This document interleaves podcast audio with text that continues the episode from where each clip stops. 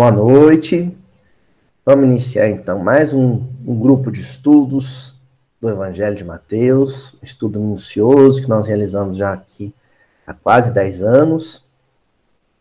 É, nós estamos no capítulo 13, naquela passagem em que Jesus se retira de Cafarnaum e se dirige até a sua cidade é, natal, entre aspas, né? Não é especificamente onde ele nasceu, mas é onde ele passou praticamente toda a sua existência material, que é Nazaré.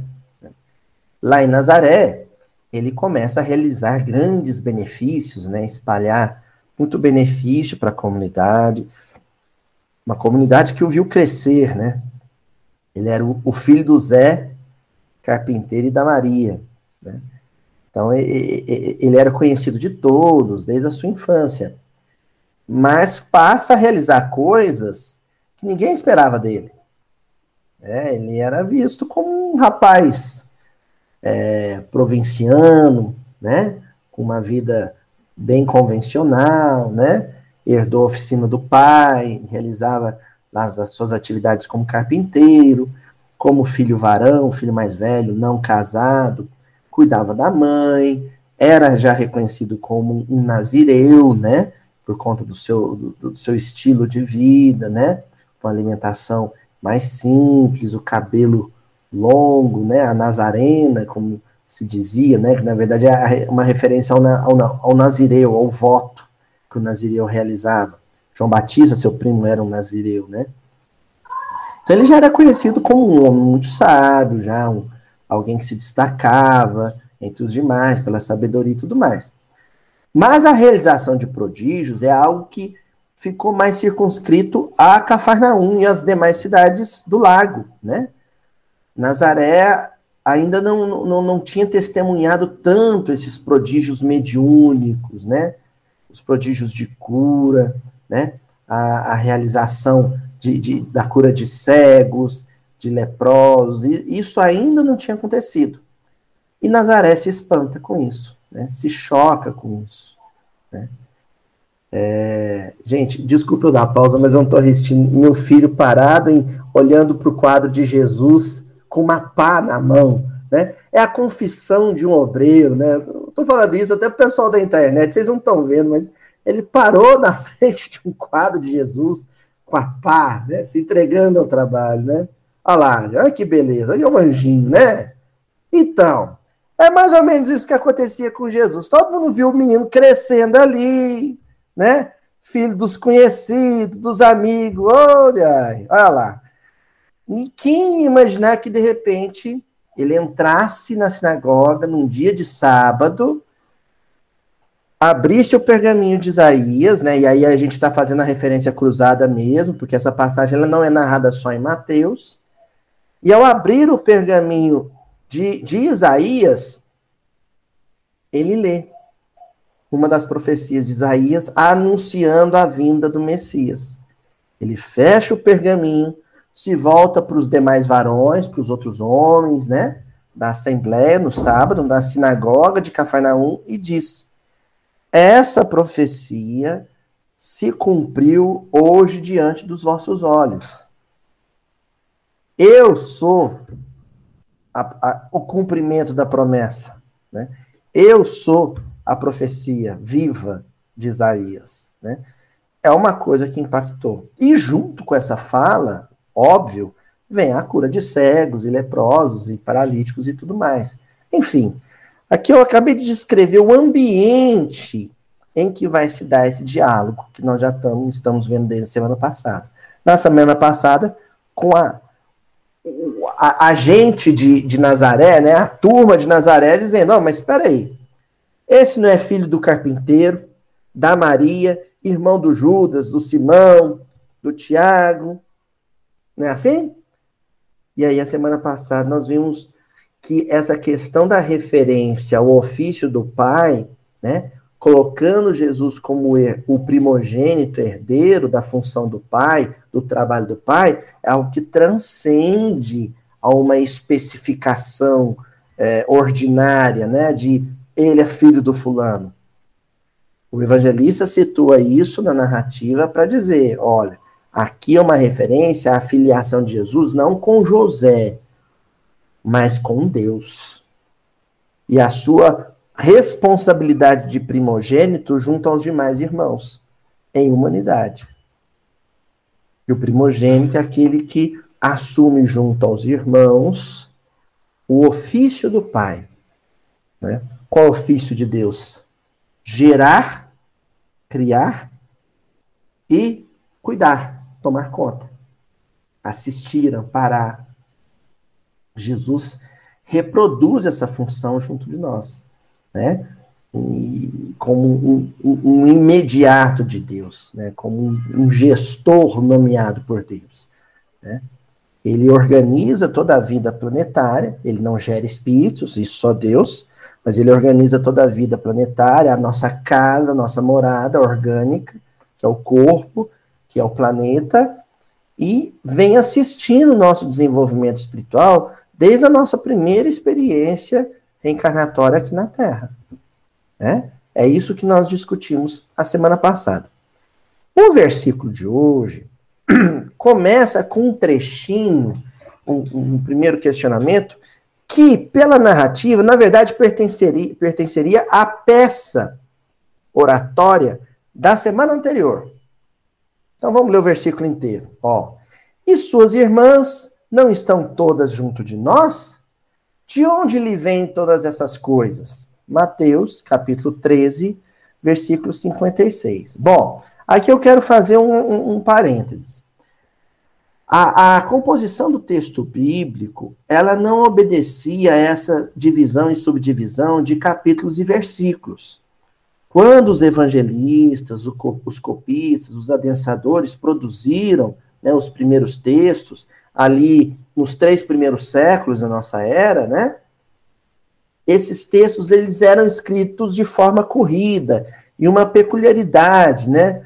É, da, da, da, escrita antiga, né? não havia separação, era muito difícil né, trabalhar com esses códigos, nem separação de palavras. A escrita ela era corrida. E se fosse em hebraico, ainda era da direita para a esquerda, né? Uma coisa incrível, imagina, tudo escrito sem divisão, sem pontuação, não existia nada disso. Vírgula, ponto, separação entre as palavras, capítulos, versículos, nada disso existia. Era só o texto. Os tradutores, né, os organizadores da, da, da, dessa adaptação do texto original para a brochura ocidental é que, para tornar a coisa mais didática, subdividiu em capítulos e versículos. Entenderam? Essa é, subdivisão, inclusive, ela é muito particular de cada tradutor, né? É, às vezes as divisões, uma palavra, uma frase, está num versículo, não está no outro, né?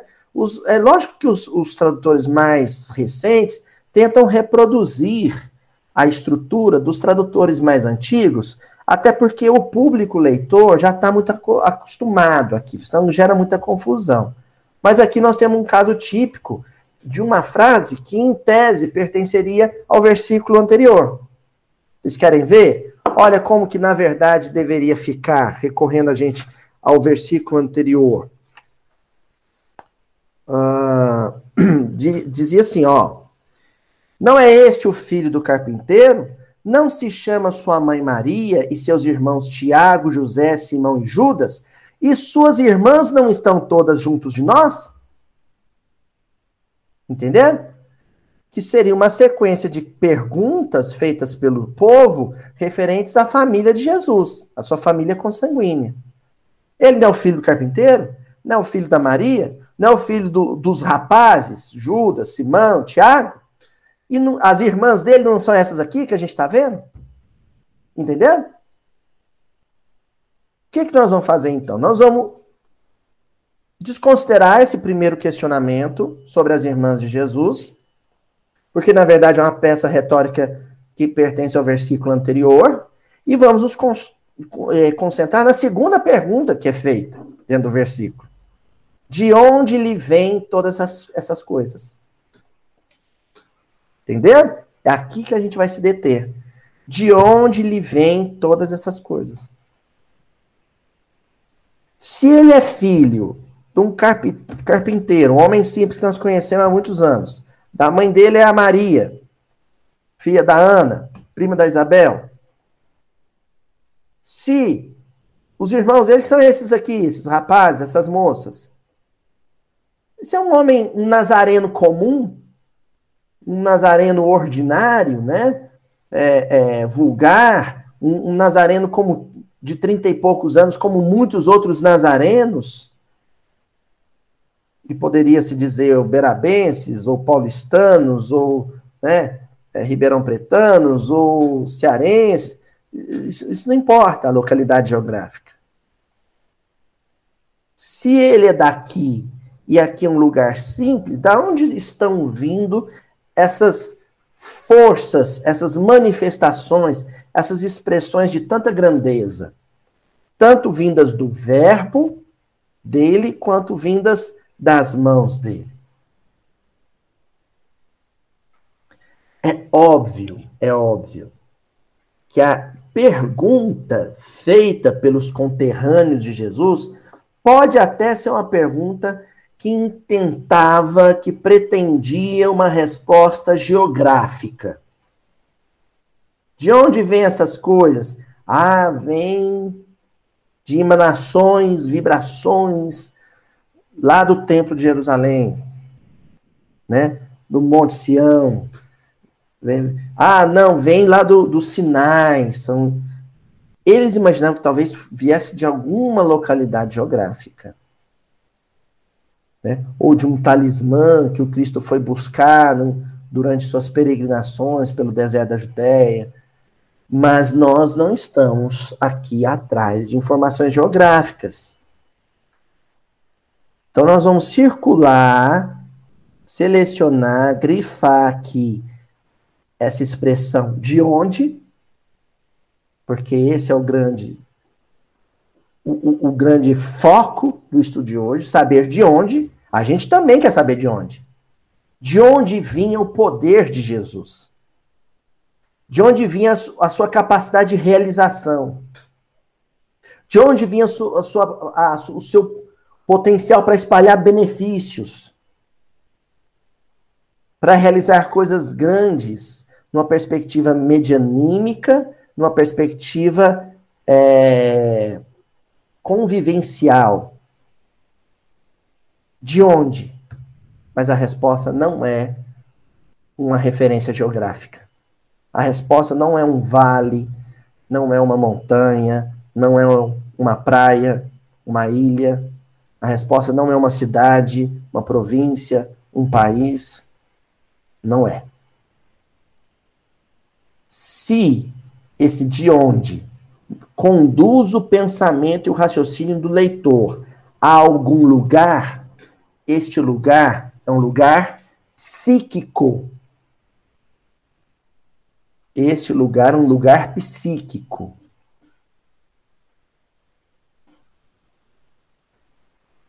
A força de Jesus vinha de um lugar psíquico.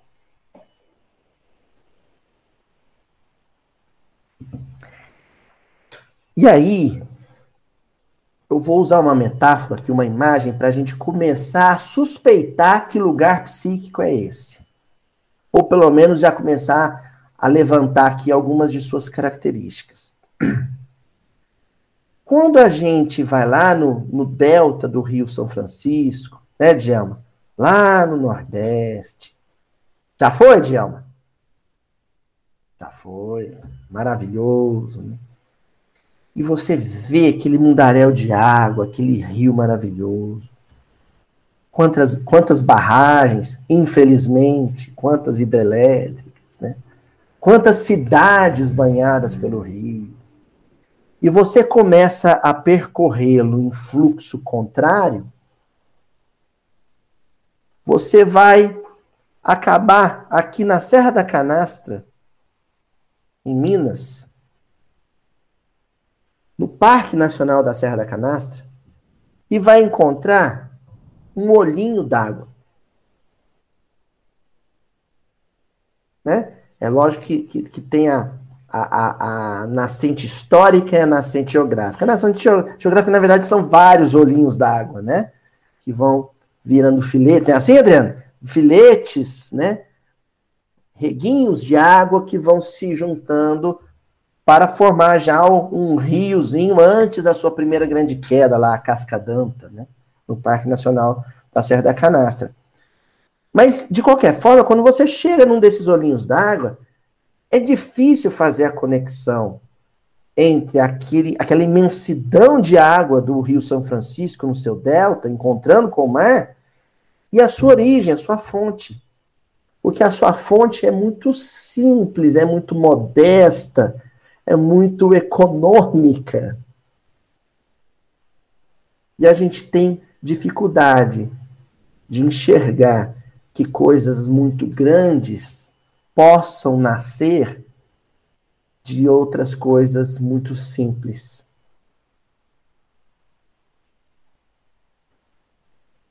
De onde vinham os grandes atos de Jesus?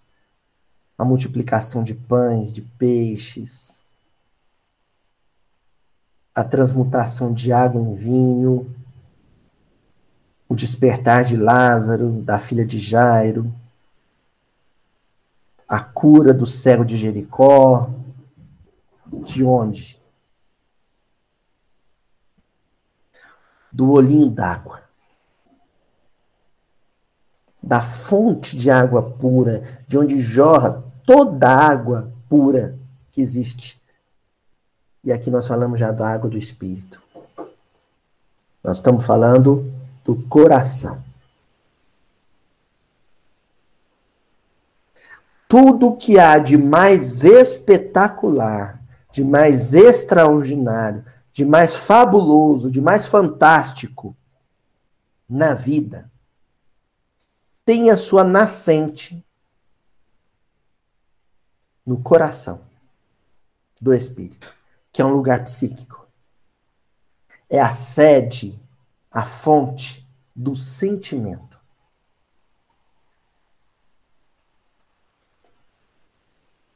E quando a gente pensa no fluxo de nossas realizações, o sentimento sempre precede o raciocínio, a ideia pensada, que por sua vez sempre precede o ato em si, a ação em si.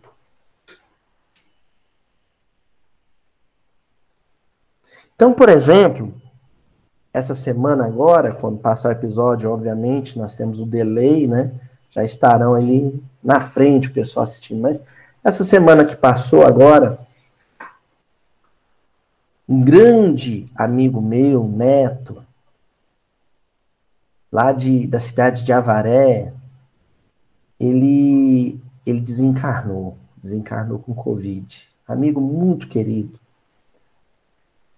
E o Neto ele deixou lá em, em, Avaré, em parceria com, com o Guto, outro amigo nosso, né? Então, alguns que escutarem aqui esse episódio talvez os conheçam, conheçam a obra deles lá em Avaré, deixaram um educandário, uma casa de assistência fraterna a crianças e jovens, que é uma coisa extraordinária, é alguma coisa de encher os olhos, né? Depois nós vamos deixar o link da instituição nos comentários do YouTube para o pessoal que queira conhecer.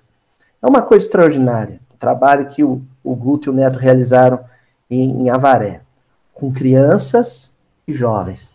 As crianças recebem alimentação, elas recebem educação, educação ecológica, trabalham em hortas, né?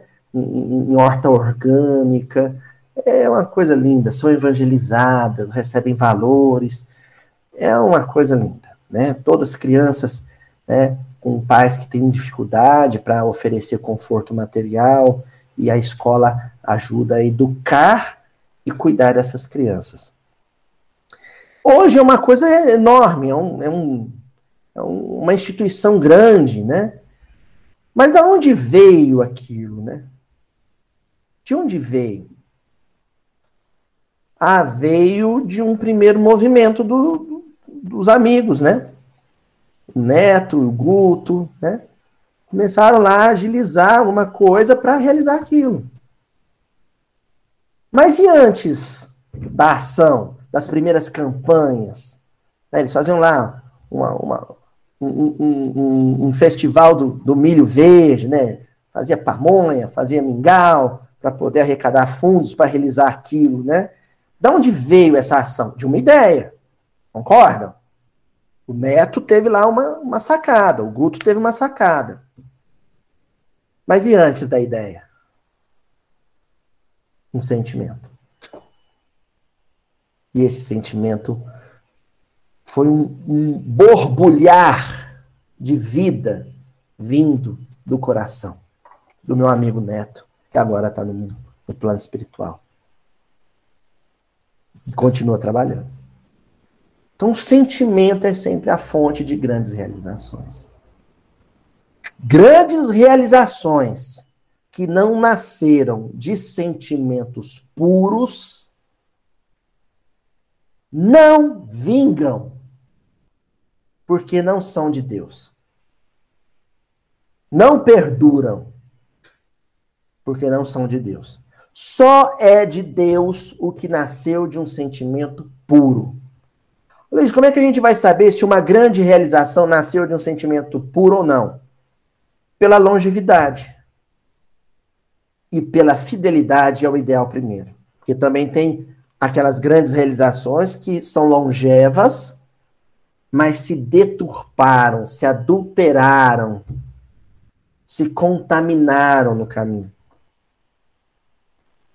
A obra literária de Chico Xavier é uma grande realização. Longeva e pura. E é assim porque ela, ela, ela nasceu de um impulso do coração do Chico, de um sentimento. Antes do, de pegar no lápis, de oferecer passividade mediúnica, veio o sentimento de amor pela humanidade. Ele precedeu isso tudo. O que fez, entre tantos médiums, a espiritualidade dizer você é a percepção de que ali, naquele coração, existia um olho d'água, existia uma fonte pura de sentimento.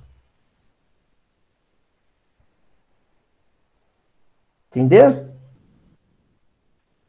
Vamos, vamos entender isso melhor com a ajuda da própria literatura do Chico, ó, livro Instruções Psicofônicas, já falamos disso, né? Os livros que, que, que foram compostos através da psicofonia do Chico, né? O Sr. Arnaldo Rocha foi lá, gravou a psicofonia do Chico, depois organizou o livro. Uma mensagem da Meimei, no capítulo 30, intitulada Coração e Cérebro.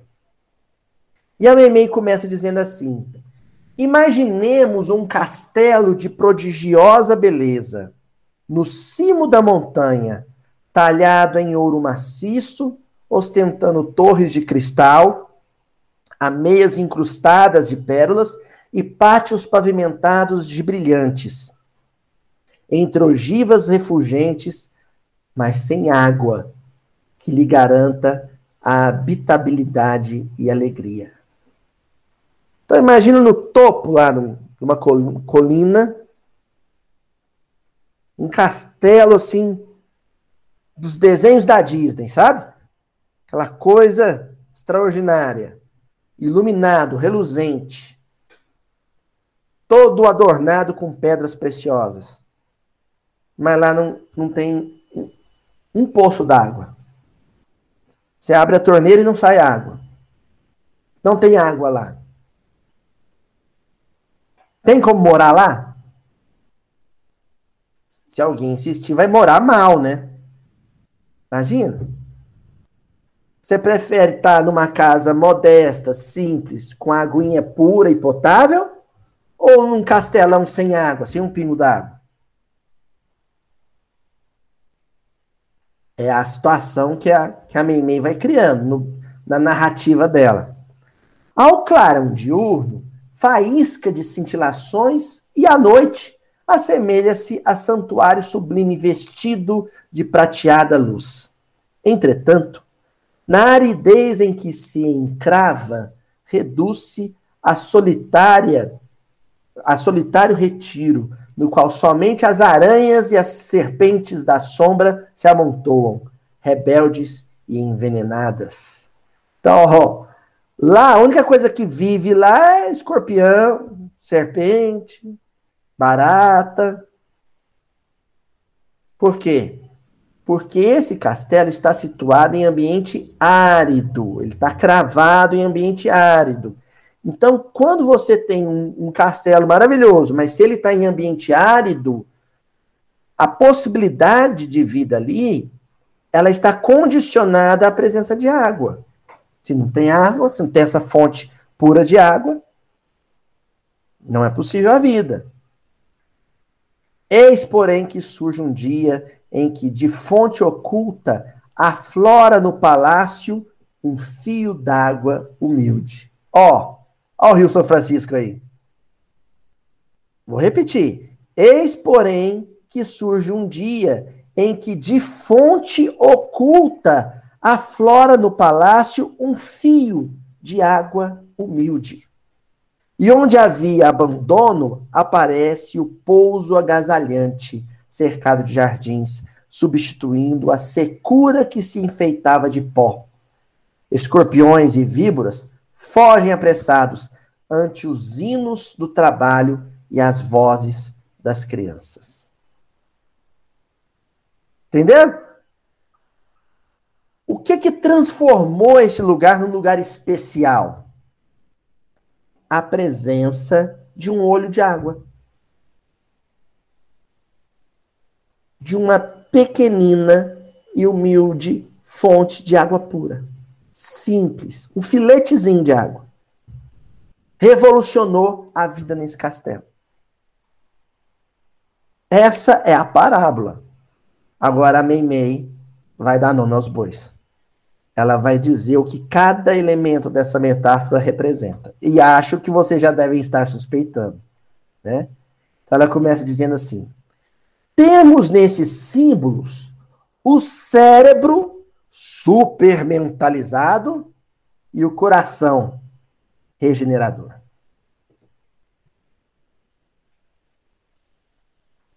A estrutura do castelo, adornada, fulgurante, brilhante, reluzente, faiscante, é a mente muito intelectualizada. É o cérebro culto, poderoso, preciso, que calcula, que planeja, é o castelo. Se essa estrutura intelectual não contar no seu íntimo, no seu interior, com um fluxo contínuo e puro de água, não existe vida. E o fluxo de água, o olho d'água, a fonte de água pura, é o coração e o sentimento. Cérebros poderosos, intelectos poderosos, que não sentem, são ressequidos por dentro, são desertos por dentro, são áridos por dentro é aquele que raciocina, que calcula, mas é incapaz de sentir. E se não sente, não se comove, se não se comove, não estende a mão. E se não estende a mão, ele é um uva passa. Um maracujá de gaveta. Quem o procura não encontra nada além de secura e pó. Entenderam? Não entenderam? Vamos dar uns exemplos aqui, umas coisas mais contemporâneas, assim. Então o sujeito pega, na, né? Ele tem lá uma, uma cidade, o prefeito da cidade, né? Inteligentíssimo, um grande gênio da economia, formado em, em, em na Universidade de Colômbia, não, vamos, vamos na, na Universidade, vamos lá, em Chicago, né? Membro da escola de Chicago, é um Chicago Boys, né? Um sujeito inteligentíssimo na economia. Aí ele é prefeito de uma cidade. E a Covid-19 chega nessa cidade dele. Se ele for um desses castelos iluminados, e só, e nada além disso, se ele não tiver uma fonte de sentimento brotando dentro de si, ele vai pegar a caneta, vai pegar a calculadorinha dele, vai fazer os cálculos e vai dizer assim: não, não, é para não prejudicar a nossa atividade econômica aqui, vamos então mandar todo mundo para a rua na epidemia, porque aí vai morrer tantos, enterra tantos, a, a imunidade é atingida rapidamente, pronto. Resolveu. A nossa economia volta a prosperar. É, se morrer, vai morrer velho, mas velho não é economicamente ativo mesmo. Isso é cálculo. Isso é raciocínio. Isso é matemática. O que, que faltou nesse cálculo exato, preciso? O que, que faltou? Sentimento. Não é número. Covid-19 não é estatística. Covid-19 não é um número grande no final do Jornal Nacional. Não é. Covid-19 COVID tem nome, sobrenome, filho, filha, esposo, esposa. Covid-19 respira, sente saudade, sente solidão, sangra, sua, chora, come, passa fome, dorme, tem insônia. Gente, mas para você executar cálculos em cima de gente, cálculos frios, que desconsiderem a vida das pessoas, você tem cérebro. O que te falta? Coração. Continua Meimei dizendo. O raciocínio erguido às culminâncias da cultura, mas sem a compreensão e sem a bondade que fluem do entendimento fraterno, pode ser um espetáculo de grandeza mas estará distante do progresso e povoado pelos monstros das indagações esterilizantes ou inúteis. Olha só, gente. Sem a compreensão e sem a bondade. Bondade é quando você considera o outro. Consideração. Quando você considera o outro no seu raciocínio. É o gerente de empresa que. Não, fiz essas contas aqui e tal, porque para eu manter o meu faturamento X dentro da margem Y, que é a, a progressão Z, que era o prognóstico de planilhas que eu tinha, eu vou ter que demitir uh, ah, 30%. E aí, de repente, você até tem recurso para manter aqueles 30%. É só lucrar menos, ou não lucrar. Mas o seu cálculo frio desconsidera o outro. Porque para você o funcionário é um número na planilha, uma matrícula. Não é um ser humano. Ou então não tem jeito. Para manter a empregabilidade da maioria, tem que demitir. Mas há várias maneiras de se fazer isso, né? Não é? Há maneiras humanas, solidárias, generosas,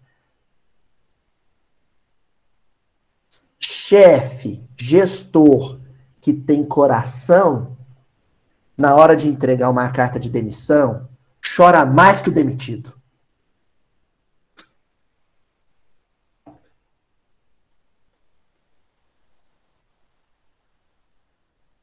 Chora mais que o demitido. Entenderam? Então você pode ser um, né?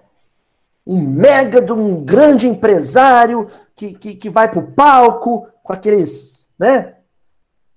Como é, aqueles microfones assim, fazer grandes palestras e lota assim, para te mostrar como é que você saiu do zero e chegou lá em cima. Aí você conta tudo que você fez de espetacular para sair do zero, de uma profissão humilde e chegar a virar um grande empresário. O que você não vai contar na sua palestra é quantos você fez chorar com a sua frieza. Com seu cálculo exato, metalizado, petrificado, marmorizado. Isso talvez você não conte na sua assembleia. Quantas vezes um funcionário com problema de família não rendeu tão bem e você não foi capaz de chamá-lo para uma conversa fraterna e dizer: amigo, você não está rendendo, mas está acontecendo alguma coisa na sua família, eu posso te ajudar de alguma maneira? Não, você só se preocupou em dar uma advertência na carteira de trabalho, em suspender, em demitir.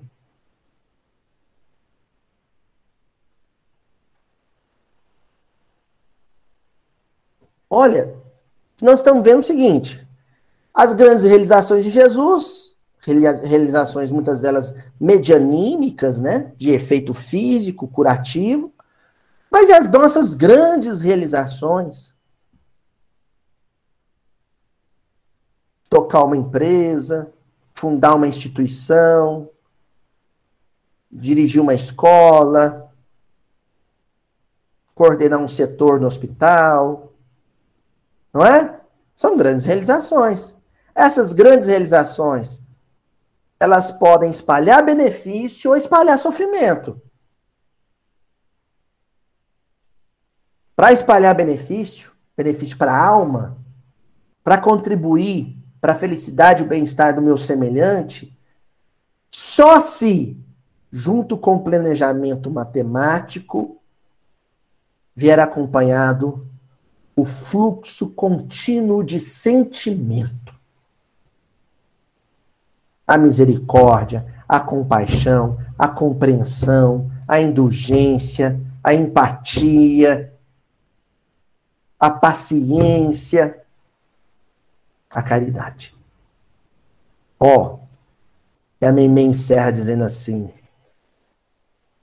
enriquecemos-la, porém, com manancial do sentimento puro. E a inteligência converter-se-á para nós e para os outros num templo de sublimação e paz, consolo e esperança. Então vamos a um, a um exemplo bibliográfico. Há dois mil anos. Públio Lentulus. Boa parte das descrições que Emmanuel faz da sua própria experiência apresentam o senador Publio Lentulus num escritório cercado de pergaminhos, não é assim? Lendo e calculando, despachando, escrevendo documentos, assinando outros tantos. Não é isso que acontece? Um gênio da ciência política. Um, um gênio da ciência jurídica. No entanto, quando uma criança de 13, 14 anos, saúde de horas, quando impulsionado pelo sofrimento que os próprios romanos impunham ao povo de Israel, apedreja a Lívia, ela tem sentimento.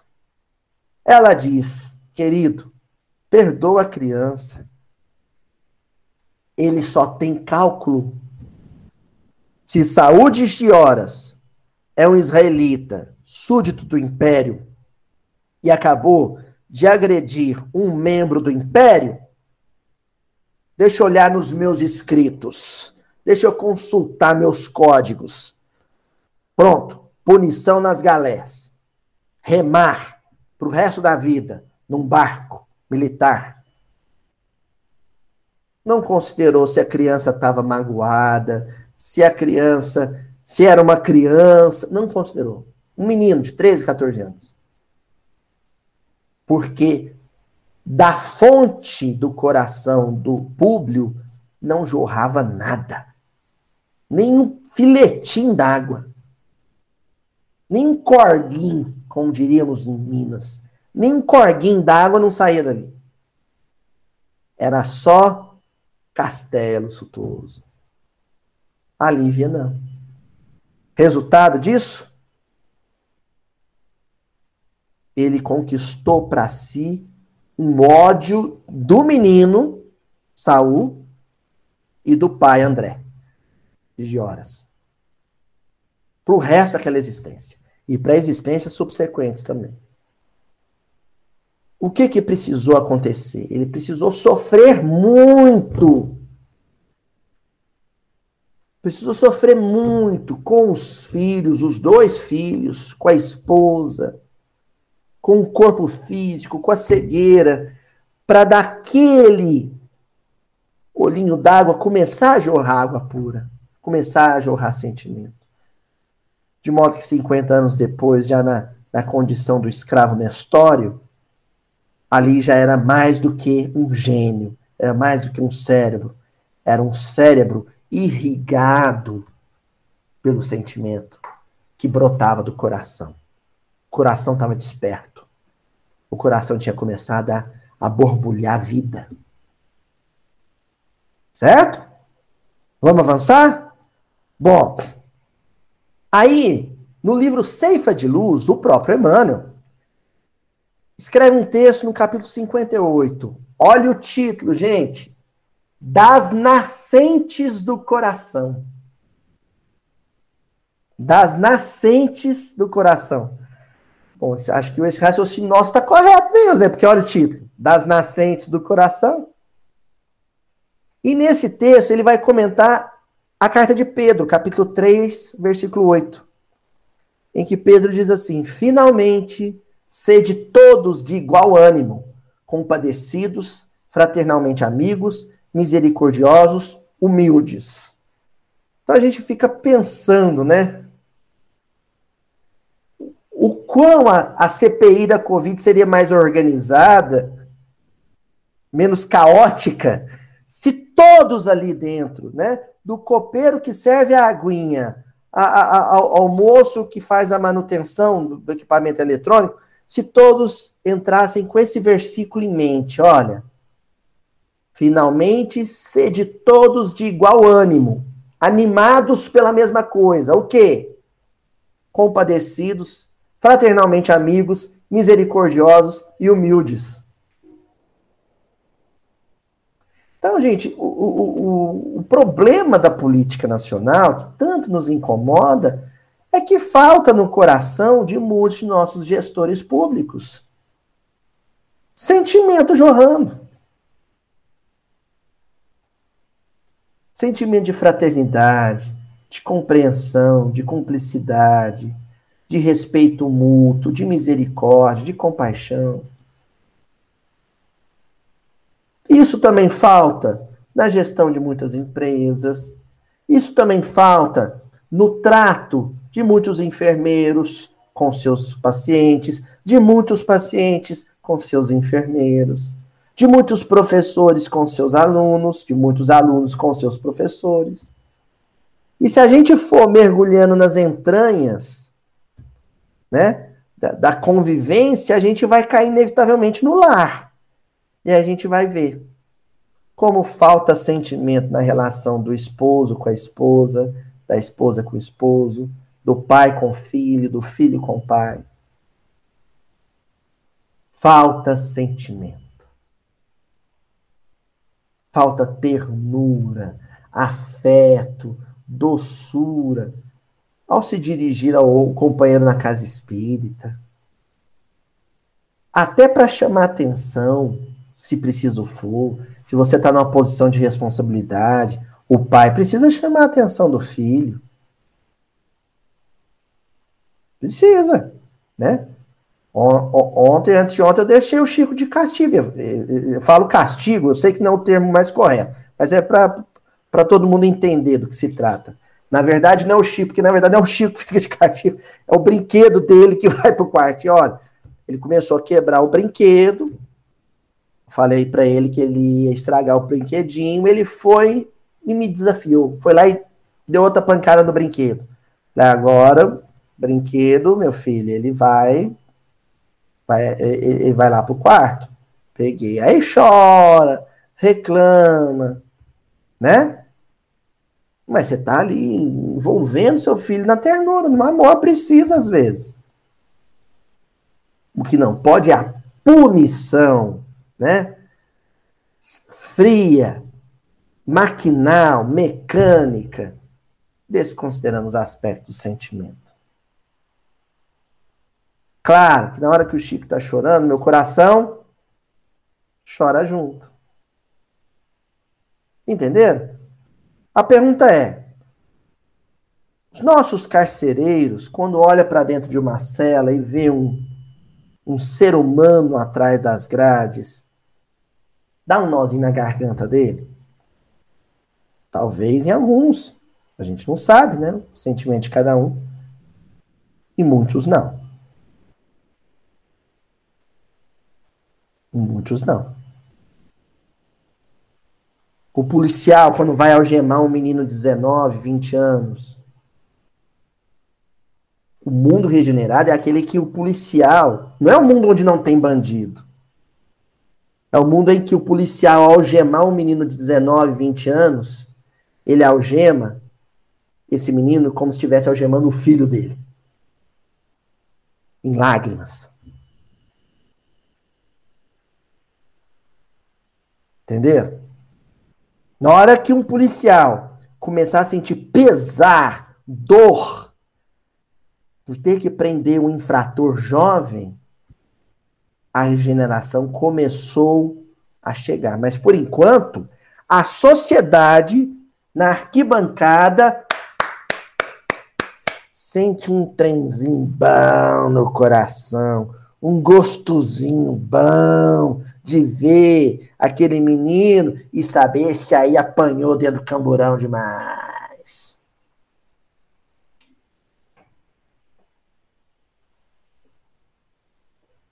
O que que falta ali nesse, no, no olhar do telespectador do jornal? Sentimento. Porque se você olhar com raciocínio apenas, é um infrator, cometeu um erro contra a sociedade, jogue essa, esse traste no calabouço. Pão em água. Mas quando você movimenta a mãe que está dentro de você, mesmo que você seja um homem, existe algo de mãe dentro de você. Falar, ô oh, meu filho, por que você fez isso?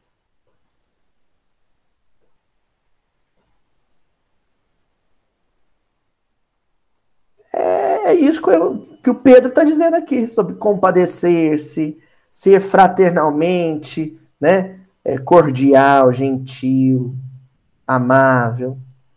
E aí o Emmanuel vai comentar essa epístola dizendo assim: De todos os tesouros que a divina providência te confiou, um deles é a piedade que podes libertar como um rio de bênçãos das nascentes do coração. Então, o que fazia Jesus realizar aquelas grandes coisas? É simples. Todos os demais nazarenos, quando passava pelo aleijado na calçada, olhava para ele como quem olha para um arbusto. Jesus não. Quando ele olhava para o aleijado na calçada, ele, ele era parente do aleijado, ele sofria com aquilo. Ele sangrava por dentro. Ele sentia. E esse sentimento mobilizava suas forças psíquicas. O resto é fácil. O resto vinha. Mas tudo nascia de um sentimento. Então, dentro disso que o Emmanuel está dizendo, que esse poder libertador é um rio de bênçãos das nascentes do coração, Jesus era um rio Amazonas. Sabe? De uma margem você não vê a outra, de tão largo. Jesus era um rio Amazonas.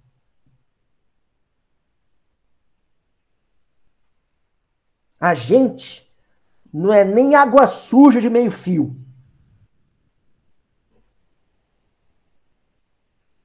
Nem isso a gente é. Porque Jesus realizava grandes coisas, porque quando ele via alguém sofrendo, ele se comovia profundamente. Não é assim a narrativa bíblica? E tomado de profunda compaixão, e movido de profunda misericórdia,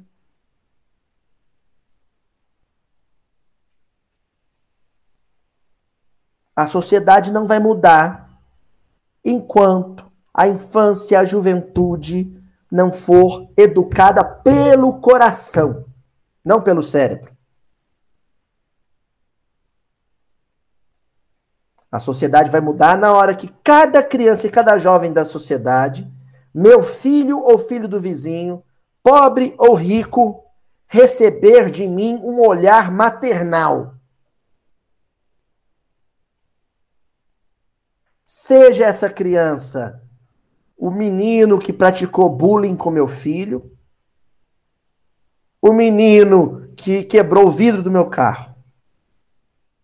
Quando eu olhar para esse menino com tendências ruins e me comover com ele, me sensibilizar com ele, eu vou começar a ser rio transbordante. E onde tem rio transbordante, tem vida ao redor. Continua Emmanuel. Pensa nas lágrimas que já te passaram pela existência e nunca derrames fel na trilha dos semelhantes. Para isso, é necessário raciocines e te interneças entre a luz da compreensão e o apoio da caridade é necessário raciocínios e enterneças. É uma questão de necessidade. Para você ser rio que flui em direção à necessidade do outro, o raciocínio tem que estar, tá, sabe, embalado a vácuo na ternura e no sentimento.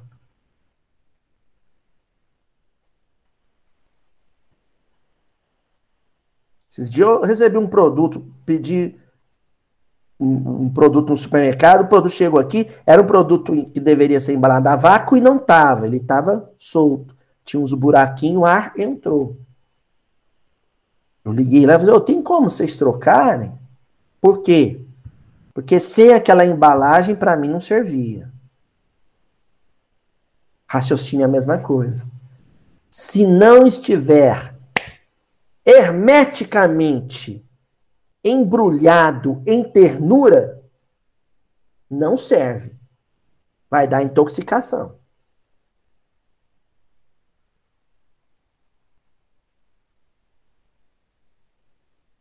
Às vezes um pai, vou falar pai, mãe, né?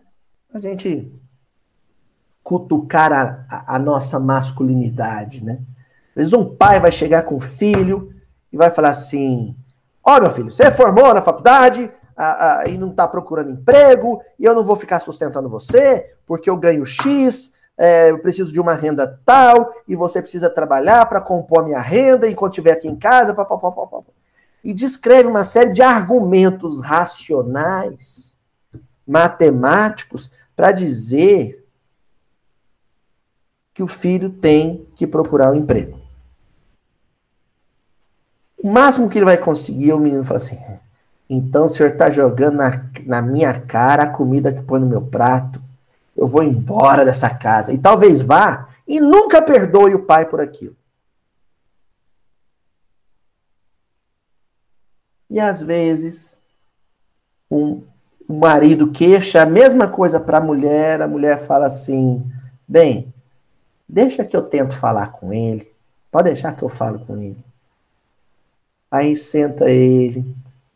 O, o olhinho da mãe enche de lágrima. Ela limpa a ranha no, no avental antes. Nisso o filho já tá marejando também. Fala, mãe, que foi?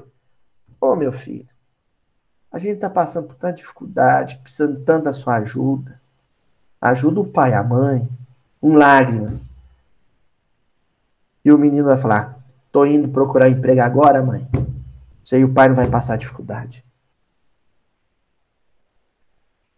O que que foi mais poderoso? A retórica do homem ou a lágrima da mulher?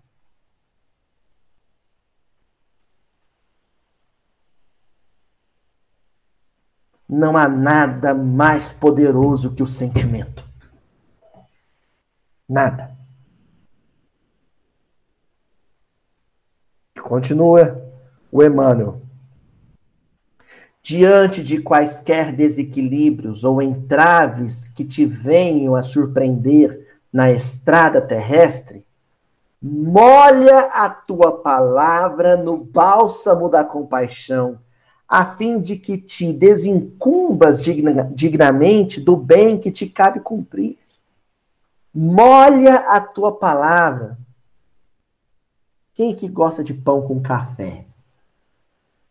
Eu, eu cresci, a minha bisavó, ela fazia pão caseiro, minha bisavó portuguesa. Ela que tomava conta de mim quando minha mãe ia para espírita. E aí ela, ela põe um copo de café, um pão feito em casa, e eu fecho o olho, eu sinto o cheiro, deu lambrecando o café com o pão que eu molhava no, né, o pão que eu molhava no café. Não é gostoso? Faz de conta, sabe? Que o pão é a palavra.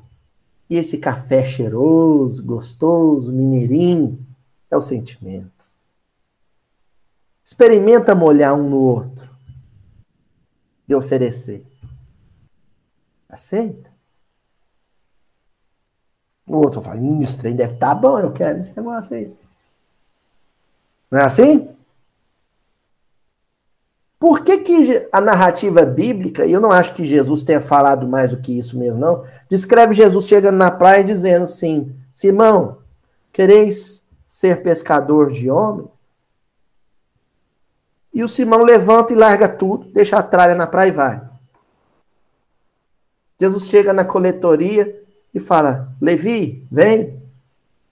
E ele levanta e vai. Porque essa pouca palavra que Jesus dizia, vem, estava embebida em muito sentimento. E o sentimento, gente, quando ele é puro e genuíno, ele é irresistível. Irresistível.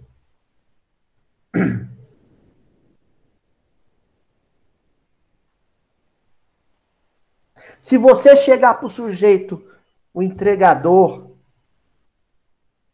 que vem na sua casa, ele chegar sem máscara na, na pandemia, e você falar assim: seu irresponsável, coloca essa máscara, você vai transmitir doença para as pessoas. Na hora que você fechar o portão, ele vai te xingar de tudo. E vai pegar a máscara, vai jogar no chão, vai pisar na máscara e falar assim: não põe, não põe, não põe. Você não me manda.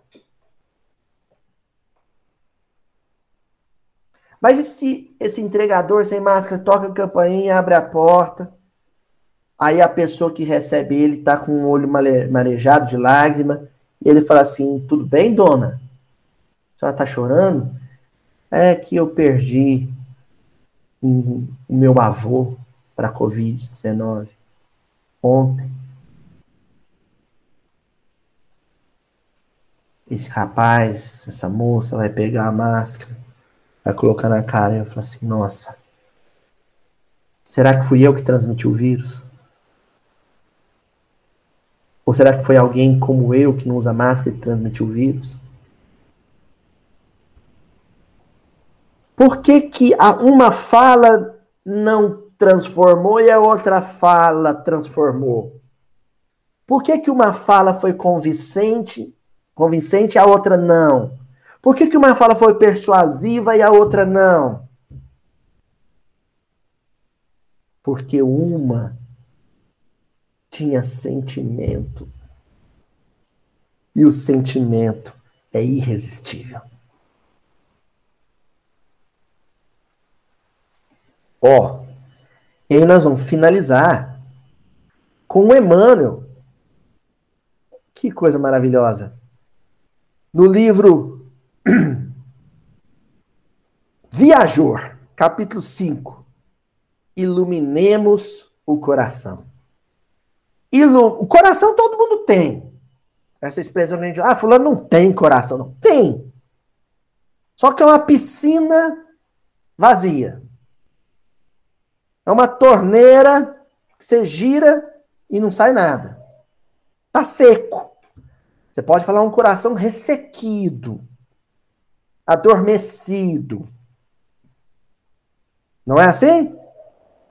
Quando esse coração começa a minar sentimento, ele está minando luz. Ele se iluminou. É isso que o Emmanuel está dizendo no título dele. Entenderam? Todo coração um dia vai manar sentimento. Todo. Por mais seco que ele pareça atualmente. É o propósito de Jesus. É fazer com cada coração de pedra o que Moisés fez com seu cajado no deserto do Sinai. Quando Moisés bateu com seu cajado na rocha, o que que saiu da rocha? Água. Você sabe qual que é o cajado de Jesus para fazer jorrar água de cada coração de pedra? A dor, a pandemia. e o cajado vai bater na rocha até ela jorrar água, até jorrar sentimento.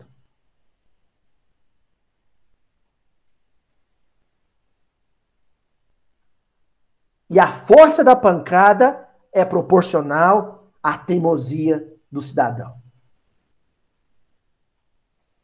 Tá? A força da pancada, do cajado, do profeta libertador é proporcional à resistência da rocha, à dureza do coração.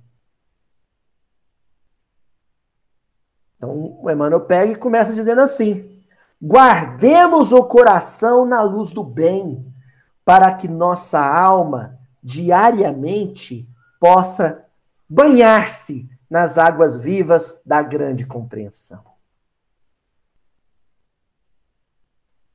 De novo a metáfora da água jorrante.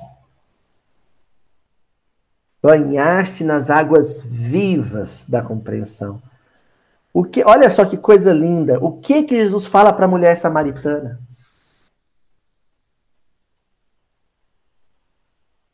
Você tem sede? Pois bem, o dia que você beber da minha água viva, você nunca mais sentirá sede. O dia que você experimentar, provar, saborear a minha capacidade de compreensão, de empatia, de misericórdia e compaixão, você não vai querer outra coisa. Nenhuma outra coisa vai te dar tanta alegria.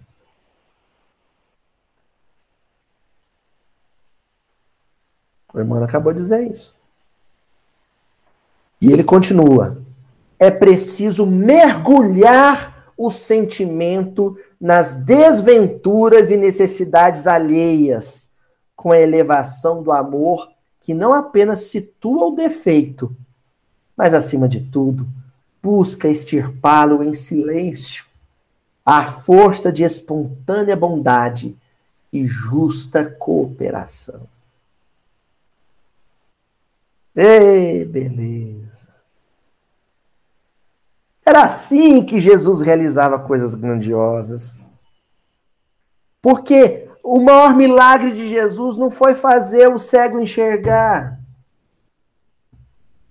Foi fazer Madalena abandonar a vida que vivia. O maior milagre de Jesus não foi multiplicar pão. Foi fazer Paulo abandonar o crime e servi-lo por 30 anos. O maior milagre de Jesus somos nós, nesse momento, reunidos. E mais quase 10 mil pessoas inscritas no canal da internet. E os seus adjacentes. Porque eu sei que sempre tem um que senta ali no fundinho com, da sala e fica ouvindo. Às vezes no quarto de, do lado fica ouvindo. Eu sei. Você aí, parente do, do rapaz inscrito no canal, que ouve o gordinho agora. Eu sei que você está me ouvindo. Tem uns que esperam o outro sair. Né? Eu sei disso. Fulano, você precisa conhecer o Mildinho, assistiu. Não, vou mexer com isso não, perder tempo com isso não. Aí na hora que o outro sai, vai lá no, no YouTube. Os algoritmos ajudam. Deixa eu ver o que, que esse gordinho fala aí. Deixa eu ver o que, que é esse negócio. Pois é, eu tô falando com você agora. Não espero o cajado bater na rocha para jorrar água pura. Faz isso de forma espontânea. vira rio e corre para o mar. Até a semana que vem, gente.